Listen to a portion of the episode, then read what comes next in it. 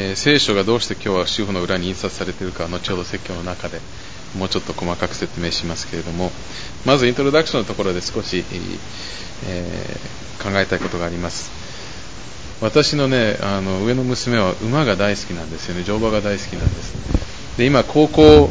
あのもう春秋から高校なんですけれども今高校のアプリケーションあちこち出してて主にクリスチャン学校を見ているんですけれども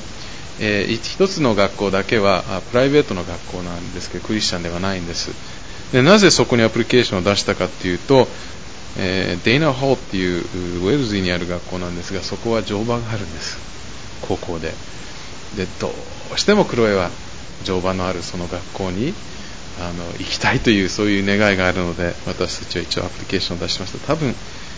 無理っぽいなんもう無理っぽいところなんですけど経済的にも無理っぽいしいろんな意味で無理んじゃないかなと思うんですけれどもそう乗馬がとそれほどまでクロエが好きなんです。と言ってもそんなにクロエは経験があるわけじゃないんです、えー、まあ23回乗ったことがあるんですがあのでもそういう願いはあるわけですね。私も昔少し馬に乗りたいって気持ちがあったんですけれどもえー、2、3回乗った時にその3回目ぐらいの時にとっても大きな自分にとっては出来事があってそれ以来ほとんど乗らないようにしてるんですけれども、えー、中学2年の時アメリカに戻っててコネチカット州のキャンプに家族で参加してた時にそこは馬があったんですね。乗れたんです。乗馬ができたんです。で、えー、それで、まあ、あの私と弟と何人かで、えー、もちろんガイドさんの人と一緒に乗ることになったんですがあの私の馬の名前はワイルドファイヤー。もう名前でねこれはこれはいかんというそういうことだったと思うんですけれども、えー、ワイルドファイヤー君はね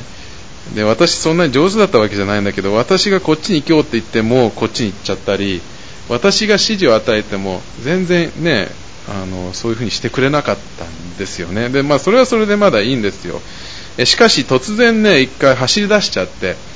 止めようとしても止まってくれなくて、とうとう私飛ばされちゃって、一瞬意識なくしちゃったんですよ。地面に落ちた時に。本当にもう数秒だけなんですけど、ブランクアウトしたんですよね。えワイルドファイヤーにやられたという、えそういう感じだったんですけれども、えー、まあ、それ以来、その後2回しか馬乗ってなくて、えー、もう30年以上よやっぱりねあの出来事があったんですけど、まあ、ポイントはあの馬は全然、えー、乗ってる私の言うことを聞かなかった。自分の意思を持ってたということです。お子様がいる方々は子供も同じだっていうのは分かりますよね。いやもっとかもしれません、えー、親がこうしてくださいと言ってもしてくれないしいけないって分かっていることをで特にね今2歳半のフィベなんかはねいけないっていうのはこんな目でねいけないって分かっていながら私たちを見つめながらやるんですよねまあ結局親も子供あ子供も馬もその親とかその乗ってる人の意思よりも自分の意思の方が強くてそっちの方に従うというところがあるのではないかと思います、まあ、ですから乗ってる人の意思とか親の意思が行われていない経験が多いということですよね。まあ、あの実は今日の箇所も神様の御心というか意思についてのことですけど似たようなことが言えるかもしれません、えー、私たちはこの主の祈りの説教シリーズを、えー、今年に入ってから始めています。まあ、祈りの中で言いましたし毎週言ってますけど私たちは本当に毎週毎週礼拝で、えー、この主の祈りを祈ってます。唱えていないよね。祈ってます、え、でも唱えるっていうぐらいもう習慣的にやっていますから本当にその内容を理解したゆえにそして心から祈っているかどうか、まあ、大きな疑問ですよね。で多くの場合は私たちはあ多分もうすでにこの説教シリーズでお分かりだと思うんですけどこの中身を本当の意味では掴んでいない状態で祈ってしまっているのではないかと思います。私たちはあ、まあ、そういうところからやはり心からそして、えー、それを理解した上で祈れるようにということでえ主の祈りを一行ずつ一行ずつですけれども、えー、考えてきているわけです。でその前に、まあ、イエス様が三条説教の中で、えー、こういうふうに祈らないようにっていうそういうことをあの教えた部分を見ました。でそこで特に注意されているのは、えー、一つはやはりあのみんなに見られるために祈るのは違うよということでしたよね。でもう一つはで特にこれは主の祈りとの関連があると思うんですけれども言葉数が多くて繰り返せば何とかして神様を説得できるというそういう感覚で繰り返してればいいんだっていうそういう祈りは違うよっていうイエス様の言葉がありました。え主の祈りは繰り返せばいいわけではないわけですよね。でそれらを学んだとイエス様が与えたその祈りの、えパターンというかこういうふうに祈りなさいと教えたのがこの主の祈りです。毎回言っています。イエス様がここでその言葉通りに祈ることを教えているのではなくてこのような内容について祈りなさいというそういう感覚で与えた祈り。ルカの方にも主の祈りっていうのがあるんですけど少しだけなんですけれどもちょっと違うんですよね。ポイントは内容が大切であって言葉ではないということなんですがそんな状況の中から私たちは誰に祈っているのか。それは私たちをよくしてくださり私たちを愛してくださっている父お父様、え、しかしそのお父様は天におられるということはこの宇宙よりも大きいお方であり私たちの必要を満たすために何でもできるそのすごい創造主であるお方に祈っている。そのバランスをとって祈るということでしたよね。またその後神様の、えー、名前神様の皆が崇められますようにというフレーズも神様の栄光神様の名が大切であるように神様ご自身が大切であるようにというそういう願いを私たちが祈ることを考えました。先週は御国が来ますように。つまり神の国が来ますようにっていうか国ということもどっちかというと支配という感覚であるということを説明しましたですので神様の支配のもとに私たちも教会のみんなも生活するように、え、つまり神様がイエス様が王であるそういう感覚で私たちが歩めるようにまた教会が歩めるようにまたもっと多くの人たちがイエス様を神様を王と認めるその神の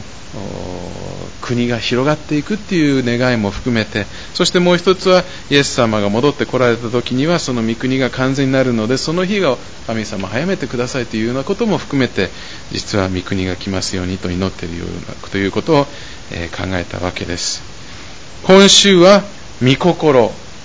御心が行われますようにということを考えようと思います。で、ここでどうして、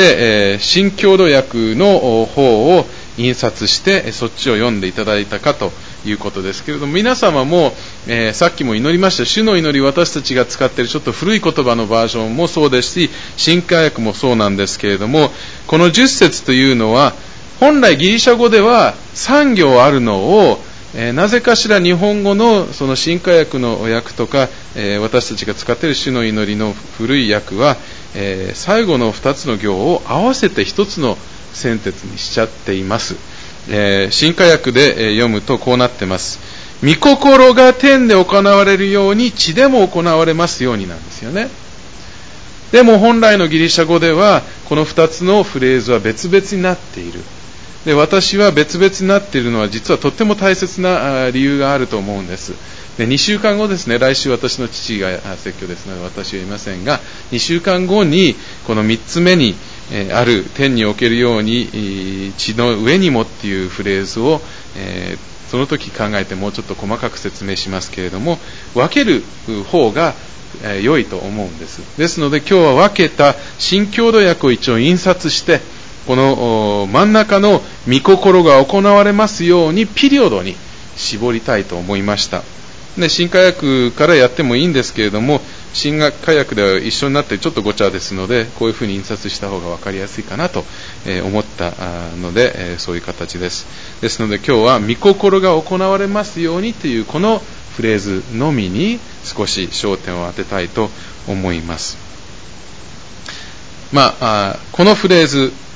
この祈りは神様の御心ですね。神様が望んでいることに関してだということですけれども、もう最初からこの御心っていうことを説明しないといけないと思うんです。というか、私たちの理解では、えー、聖書で、特に日本語の訳では、神様のご計画と神様の御心とごっちゃにして、えー、しまうところがあるかもしれません。で別々に考える方が分かりやすいのではないかと思うんです。えー、まず、神様のご計画の方を少し考えていきたいなと思うんですけれども、神様のご計画、聖書ではあちらこちらで、神様のご計画、神様が定められた計画とかそういうフレーズがあります。もちろん、御心でもあるんですけれども、あの特にこのご計画というふうに訳されているコンセプトは、神様がその創造を始めた頃から、もう最後の時までの間にもうこういうふうになっていくこと、決まっていることがある。でそういうようなことを指す時に使われます。ですから、例えば、十字架の見業、聖書を気をつけて読んでいくと、実は神様は人間を作られた時から人間は罪を犯すっていうのはもちろん分かっていた。自由を与えればこのこの人たちは私から離れますよってよく分かってたんだけれどもでも自由を与えるのは大切ですからその罪を犯すっていうのをもう分かっているのでその罪のためのあのその罪を、まあ、許す方法っていうかイエス様の十字架をもうすでに計画されていた。これは神様のご計画の中にあったということです、えー、旧約聖書を読んでいくと実はもうところどころイエス様のこと十字架のことを指しているフレーズがたくさんたくさん出てくるんですよね。で新約聖書の後の箇所を読むとこれらは御言葉が成就するためであったとかねもう神様のご計画通りになるようにというそういう形で、えー、示されています。で神様のそういう大きなご計画っていうのは変わりません。最終的に神様が決められていることはなるということは聖書がはっきりしています。それとは少し違うのがよく御心っていうフレーズですけれども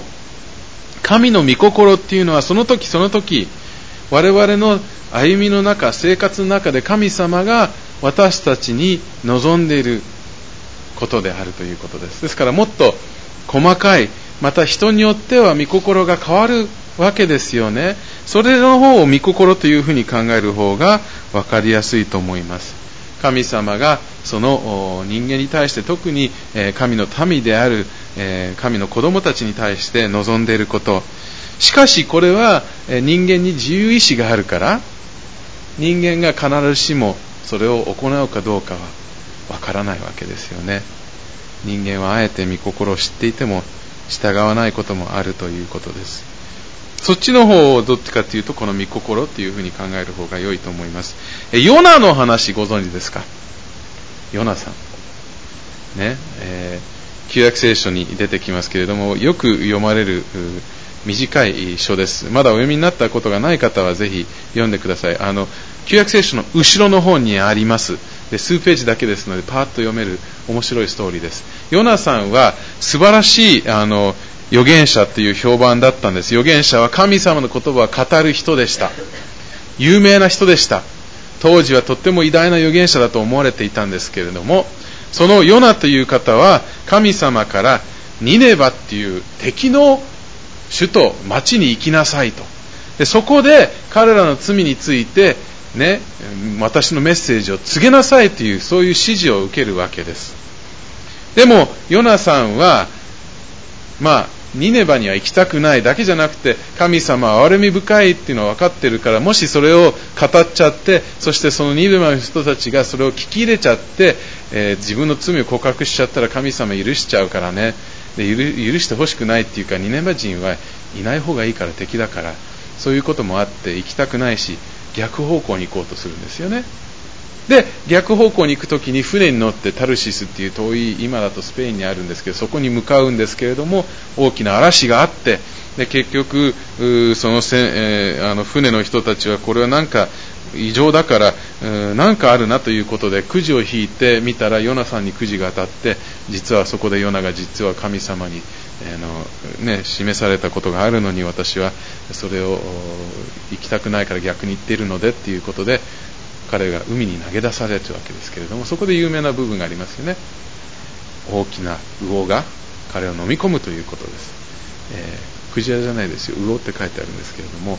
あのそして、え、その魚の中で、えー、3日いる間に彼は悔い改めて、えー、そしてもう一度神様からの指示が与えられて今度はニネバにいやいやながら行くと。でニネバで語ってみたらまさしくニネバ人たちは神様のメッセージを聞き入れて本当に罪深さを告白してね、もう神様許してくださいになっちゃってでヨナさんは神様が怒りを下すのを期待しているのにそれがなかなか来ない、まあ、そこで大切なレッスンを学ぶんですけど、まあ、ヨナのストーリーをパッと今言いましたけどヨナの中ではニネバに対して神様がメッセージがあってそのニネバ人たちが悔い改めて神様を、ね、認めることが神様のご計画でした。ご計画。それを行うためにヨナが喜んで、ね、最初から行って預言者だから役目である神の言葉を伝えることを御心としていた。でもヨナさんは神様のその御心には従わずに逆方向に行くわけです。でいずれは無理やりって言ったら変でいやいやって感じですけれどもあのいやいやながら一応やるんです。従うってまだ言えないような気がするんだけれども、まあ、ヨナのストーリーでそのご計画っていうコンセプトと御心っていう違いが少し出てわかるんじゃないかなと思うんです。ニネバに対してのメッセージがあってニネバ人たちが神様に対して罪を犯していることを理解して悔い改めることが神様のご計画である。でそれを成し遂げるために御心はヨナさんが言って話す。でもヨナさんはそれには従わなかった。ですから神様はじゃあ魚とかそういう手段でそれを可能にするというそういう感覚です。まあちょっと長い話になりましたけれどもこの御心っていうのは私たちそれぞれに対しての神様が望んでいる歩み方行動そういうものだと思います。心構えも含めると思います。今日の祈りの中で、イエス様が、皆が崇められますように、御国が来ますように、そして3本目の点として、御心が行われますようにと祈ることを私たちに教えているわけですね。神様が望んでいることが地上で行われるようにというそういう願い、そういう祈りであるということです。でこれはじゃあどういうことがあるのか。先週同様、これは何本かの対象の部分があるのではないかと思います。先週の御国と同じだと思うんです。私たちが御心が行われますようにっていうふうに祈るときに、まず第一は一言じゃないんですよ。自分のことを祈ってるんです。自分のことを祈っているんです。で、多分これが一番貴重なことではないかと思うんです。私たちはまず自分が神様の御心に従えるように。自分が神様の御心を行えるようにということを祈っているわけで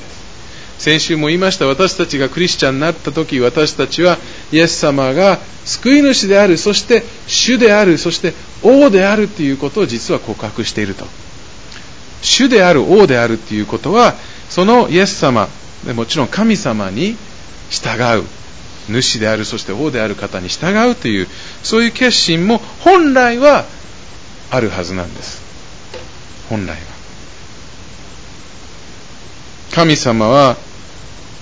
クリスチャンが神様に従うことを望んでおられる。御心を行うことを望んでおられるということです。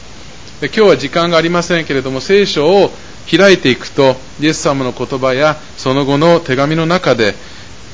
クリスチャンであれば、神の子供であれば、神の御心を行うことが当たり前のように書かれています。あなたはイエス様を信じているんだったらもちろん従う。御心を行う。それが基本っていうか、それが普通の歩み方というふうに描かれています。というか、ある意味ではクリスチャンになれば自分の意思を神様の意志っていうか神様の御心に合わせるようになっていくっていうのがポイントではないかなと思うんですつまり神の御心を自分の意志にもしていくそういうことではないかと思いますまあ、神様に従う、神様の御心を知ってそれを行うというのが我々の使命ではないかと思うんですね。じゃあ御心をどういうふうに分かるのか。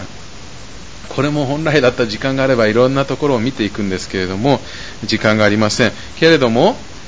去年、えー、多くかけた第一テサロニケの箇所を覚えてますか？テサロニケの箇所では、4章からは具体的なプラクティカルの教えで、スタート地点で何が言われてたかっていうと、私毎週繰り返してたから覚えてくれると思うんですけれども、主に喜ばれる生活、歩み方。これは、御心にかなう歩みでもある。そしてあのテサロニケの4章では、神の御心をあなた方が清く生きることですって、はっきり3節で語っているんです。神様の見前で清い生活、神様の見前で神様が喜ばれるような歩み方、それが御心である。主の祈りは、マタイのこの6章にありますけれども、マタイの5、6、7章っていうのは三条の説教って呼ばれているんですよね。イエス様の有名なメッセージでしたけれども、三条の説教の多くは人間関係についてなんですよね。一番引っかかる箇所よ。イエス様が敵愛しなさいって言った箇所が含まれています。ほっぺをほっぺた叩かれたらもう一個の方もっていうね、ああいうような箇所が出てくるところです。神様が望んでいる人間関係、神様の弟子たち、クリスチャンである人たちに神様が望んでいる歩み方、具体的に嫌なほど書かれてあります。ヤコブの手紙もそうです。具体的に嫌なほど書かれてありますけれども、神様に喜ばれる、神様を望むようなこと、それが神の御心である。これらの御言葉を通して自分のケースバイケースの生活の中でも分かってくると思います。この時点でこの人に対してどういう思いを持つべきなのか、どういう行動を取るべきなのか、御言葉を通してそれが分かってくると思うんですね。神様の御心、神様を望むことが聖書を通して明らかですし、また精霊の導きもそこにある。教会のクリスチャンの、えー、兄弟姉妹たちの、えー、助言というか、それを通しても神様が示してくださるということです。で私たちが、御心が行われますようにって祈っている時に、その辺でなんか御心があればいいなっていうことじゃなくて、まずスタート地点は自分であって、自分が神様に従えるように、自分が神様が望むような生活を送ることができるように、神様私があなたに喜ばれる生活を送ることができるように、日々、助けてください。それを可能にしてください。私の思いをあなたの思いと同じにしてください。あなたに従えるように助けてください。それをまず私たちは祈っています。ご存知のように多分みんな経験者だと思いますけれども御心に従うことっていうのは私たちにとってとっても難しいことです。どうしても罪の方がなんかよく見えたり楽であったりそっちの方を選んでしまうことがあるわけなんですけれどもしかし御心が行われますようにと祈る時には神様の力もそれができるような力も祈っているので神様に頼る体制もその中にあるのではないかと思います。また今日は生産式の時で考えましたけれどもイエス様が最大の模範を見せてくださったわけですよね。あのイエス様は十字架という使命を持っていながらも最後の時にはもし可能でしたらこれをしなくてもいいようにしてください。でも一番大切なのは御心がなされるようにでその御心に従いますっていう決心があったわけです。私たちもイエス様と同じように御心が行われ申すようにって祈る時には自分は本当はこっちの方をやりたいんだけれどもでも神様あなたが望む方が大切です。それを心がけたいです。それができるようにしてください。あなたに喜ばれる生活あなたの御心にかなう生活をこのケースに対してあなたが望むことができるように助けてください。というふうにまず祈っています。難しい状況の中にあっても神様の力を通してそれができるようになっていく。神の御心が行われるということを祈るときに自分を通してそれが行われるようになるように助けてください。それを可能にしてくださいと祈っています。それだけではありません。これは教会の兄弟姉妹たちのために教会自体のために他のクリスチャンのためにも祈っています。私たちは前回も考えましたけれどもこれらは私たちの父に対してですのでグループで祈り祈る祈りでもあるわけですよね。ですから私たちが教会一つとして教会の一人一人ももちろんですけれども教会自体が一つとしてあなたの御心を行うことができるようにあなたの御心にかなう歩み方ができるようにあなたに喜ばれるような教会生活を送ることができるようにというような祈りをこの中で含めているということです。で自分の教会だけではなくて他のクリスチャンのためにも祈れることだと思います。自分の教会とは違うまた英語の教会や他のクリスチャンの友達のためにもこの祈りをするのはすごく大切ではないかと思います。なぜかというともしクリスチャンが神様に喜ばれる生活を送ることができればそれが一番の証になるんです。よく聞きます。自分は聖書とかに興味があるし神様のことも興味があるんだけれどもあの人知っててあの人クリスチャンって言ってあれがクリスチャンだったらクリスチャンになりたくない。あんなことしててクリスチャンっていうのはちょっと違うと思うから自分はクリスチャンにはならない。そういう発想を何度か私は聞いています。我々が神様に従えないから御心を行えないからそれが証ではなくてかえってつまずきになってしまうことがあるわけです。ですので自分のために教会のために他のクリスチャンのために祈ることはとっても大切です。でそれと違って言います。この御心が行われますようにっていう願いは自分と自分の今の教会やクリスチャンたちのためだけではなくて先週の御国と非常に似てるんですけれどもさらに神様の御心を行う人たちが起こされますようにつまりさらに神様と関係を持つ人たちが起こされるようにというそういうような、えーまあ、宣教的なというか伝道的であのえ伝道的なっていうかそういうような願いも含めているということですね。そしてもう一つ大切な点がここにあります。でこれが最後になりますけれども。先週は御国が来ますようにの一角はイエス様が完全な王としてその御国が完全になる日が早く来ますようにっていうイエス様の再臨を含めるということを言いました。今回も似たようなところがあると思うんです。皆様も外出ると分かりますけれどもテレビ見ると分かりますけれどもこの世は神様の御心を行ってない部分があまりにも多すぎます。いろんなところで戦争が起きてるしいろんなところで殺人があるしいろんなところでも他にもいろんな犯罪や罪があります。悪があります。悪魔は非常にこの地上で地球で働いています。またクリスチャンを誘惑しているクリスチャンが御心を行わないようにいいじゃないとかそういうメッセージを与えているわけですけれども悪魔にも今自由が与えられてるんですよね人間と同じように。しかし聖書ではイエス様が戻ってこられた時には悪魔のそのような自由も止まる日が来ると。そして罪も悪も死もそういう病気も全部消えるなくなる日が来るということです。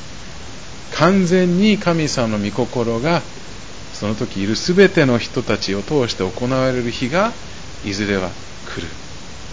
ですのでこの御心が行われますようにっていう祈りはその日をも待ち望みながら祈る部分もあるわけなんですね。先週の御国が来ますようにもイエス様が早く戻ってきますようにっていう願いを込めると同時に御心が行われますようにはいずれ本当に私たちも罪のことはもう行うことができなくなってしまっていつもいつも何でも神の御心を行えるようなそういう日が早く来ますようにという願いを込めていくわけです。まあ御心が行われるように自分が神様に従いますように兄弟姉妹たちが私たちが教会として神様に喜ばれる教会生活を送ることができるようにまた他のクリスチャンたちも喜ばれるあなたが望むことができるようにまたさらにあなたを知りあなたに従う人たちが起こされますようにそして神様早くイエス様が戻ってきて私たちが罪も悪もそういうものがない状態で本当にナチュラルであなたに100%従えあなたの御心を行うような日が来ますようにということをそのような願いを含めて私たちは主よ。お父様よあなたの御心が行われますようにと祈るということです。一言お祈りをして終わらせたいと思います。天にいらっしゃる私たちの父なる神様今日の大切な言葉ありがとうございます。私たちは最初の例に出ていたような馬のような時が多いです。あなたはこちらに行きなさいとおっしゃってても自分ではこっちに行きたいからそっちに行ってしまいます。あなたを本当に自分の背から蹴飛ばしたい時があるかもしれません。あなたに従いたくない時が多くあります。自分の意志が強いです。しかし神様